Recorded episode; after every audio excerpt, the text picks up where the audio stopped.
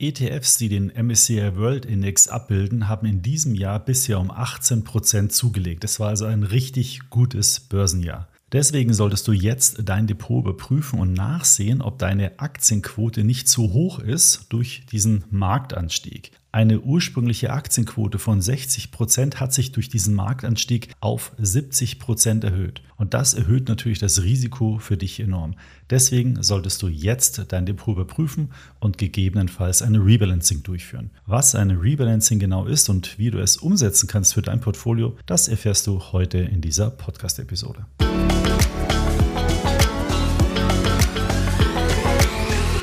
Zum Einstieg sollten wir uns kurz mit der Frage beschäftigen, was denn eigentlich ein Rebalancing ist. Ich habe es im Intro ja schon angedeutet. Nehmen wir an, du definierst für dich ein Portfolio aus 70-30, also 70 Prozent zum Beispiel MSCI World und 30 Prozent Schwellenländer. Wenn jetzt im Laufe der Zeit die Kurse sich bewegen und du schaust nach einem Jahr wieder auf dein Portfolio, dann kann es sein, dass durch einen Marktanstieg oder einen Kursrückgang in dem anderen Teil in deinem Portfolio die Gewichtung jetzt 86 zu 14 Prozent ist. Also das Portfolio schaut ganz anders aus, als du es ursprünglich geplant hattest. Mit einem Rebalancing, also der strukturierten Analyse deines Portfolios und dann einer entsprechenden ausgeführten Umschichtung, kannst du dein Portfolio wieder auf die Ursprungsgewichtung zurücksetzen und so deinem Portfolio wieder den Charakter geben, den es ursprünglich einmal haben sollte. Es geht aber nicht nur um das Risiko, das du durch ein Rebalancing reduzieren kannst. Du handelst gleichzeitig auch antizyklisch, denn du verkaufst ja Werte, die besonders hoch in deinem Portfolio gewichtet sind und kaufst Werte, die niedrig in deinem Portfolio gewichtet sind. Und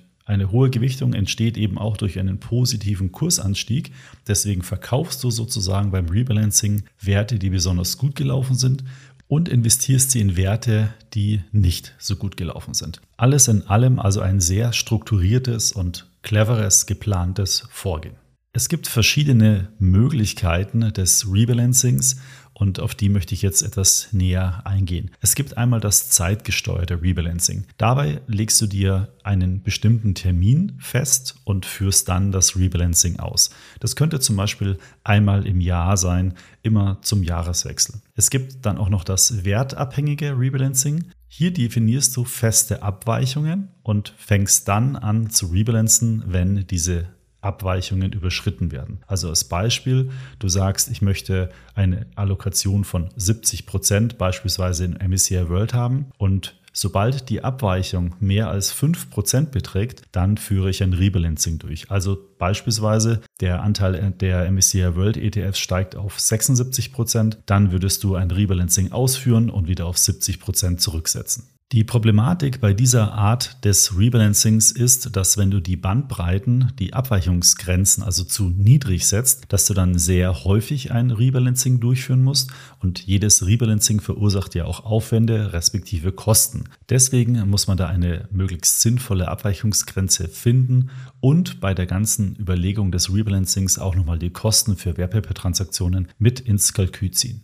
Als kleine Faustregel kannst du dir hier 5 bis 10 Prozent Abweichung merken, denn erst ab diesen Grenzen lohnt es sich wirklich ein Rebalancing durchzuführen. Wenn du es besonders einfach haben willst, dann ist es aus meiner Sicht auch vollkommen ausreichend, einfach einmal im Jahr, zum Beispiel jetzt zum Jahreswechsel, ein Rebalancing durchzuführen oder zumindest mal auf das Portfolio schauen und gucken, ob es irgendwelche größeren Abweichungen gab, die du so vielleicht nicht im neuen Jahr haben möchtest. Wie kann jetzt ein Rebalancing ganz konkret stattfinden? Zum einen, das hatte ich schon kurz erwähnt, könntest du eben dir deine neue Zielallokation überlegen und verkaufst dann eben die Anteile, die du über diese Allokation hast. Und das Geld investierst du dann in die ETFs, wo du die Allokation wieder erhöhen möchtest. Eine andere Variante wäre, das Rebalancing durch eine Neuinvestition durchzuführen. Nehmen wir mal an, du hättest jetzt zusätzliche 5000 Euro zum Investieren. Dann rechnest du dir eben aus, in welchen Wert du was investieren musst, damit deine ursprüngliche Allokation nach diesen Käufen wieder dem gewünschten Wert entspricht.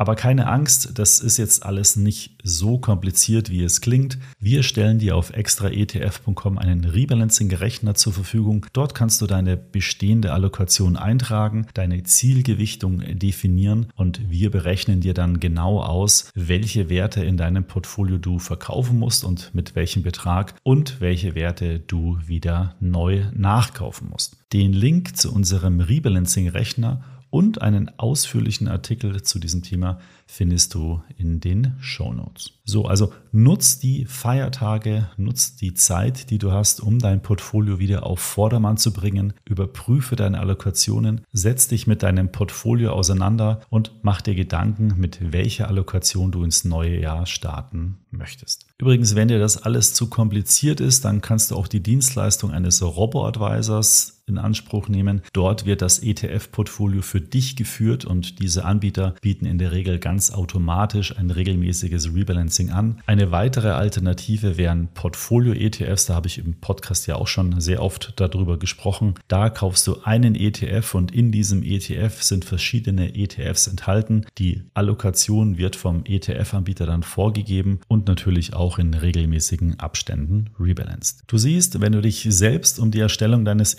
ETF-Portfolios kümmerst, dann hast du auch gewisse Pflichten. Du musst es mindestens einmal im Jahr anschauen und gucken, ob die Allokation noch passt. Aber dann kannst du natürlich auch hervorragend von niedrigen Kosten profitieren, denn die Geldanlage mit ETFs ist natürlich auch sehr, sehr günstig. Das war's schon mit dem Thema Rebalancing im Portfolio. Nutze die Tage, um dein Portfolio auf Vordermann zu bringen. Nutze unsere Finanzrechner und Informationen, die wir dir auf extra ETF zur Verfügung stellen. Ich wünsche dir viel Spaß bei deiner Geldanlage mit ETFs und würde mich natürlich freuen, wenn du den extra ETF Podcast abonnierst, gerne auch kommentierst. Bis zum nächsten Mal. Ciao.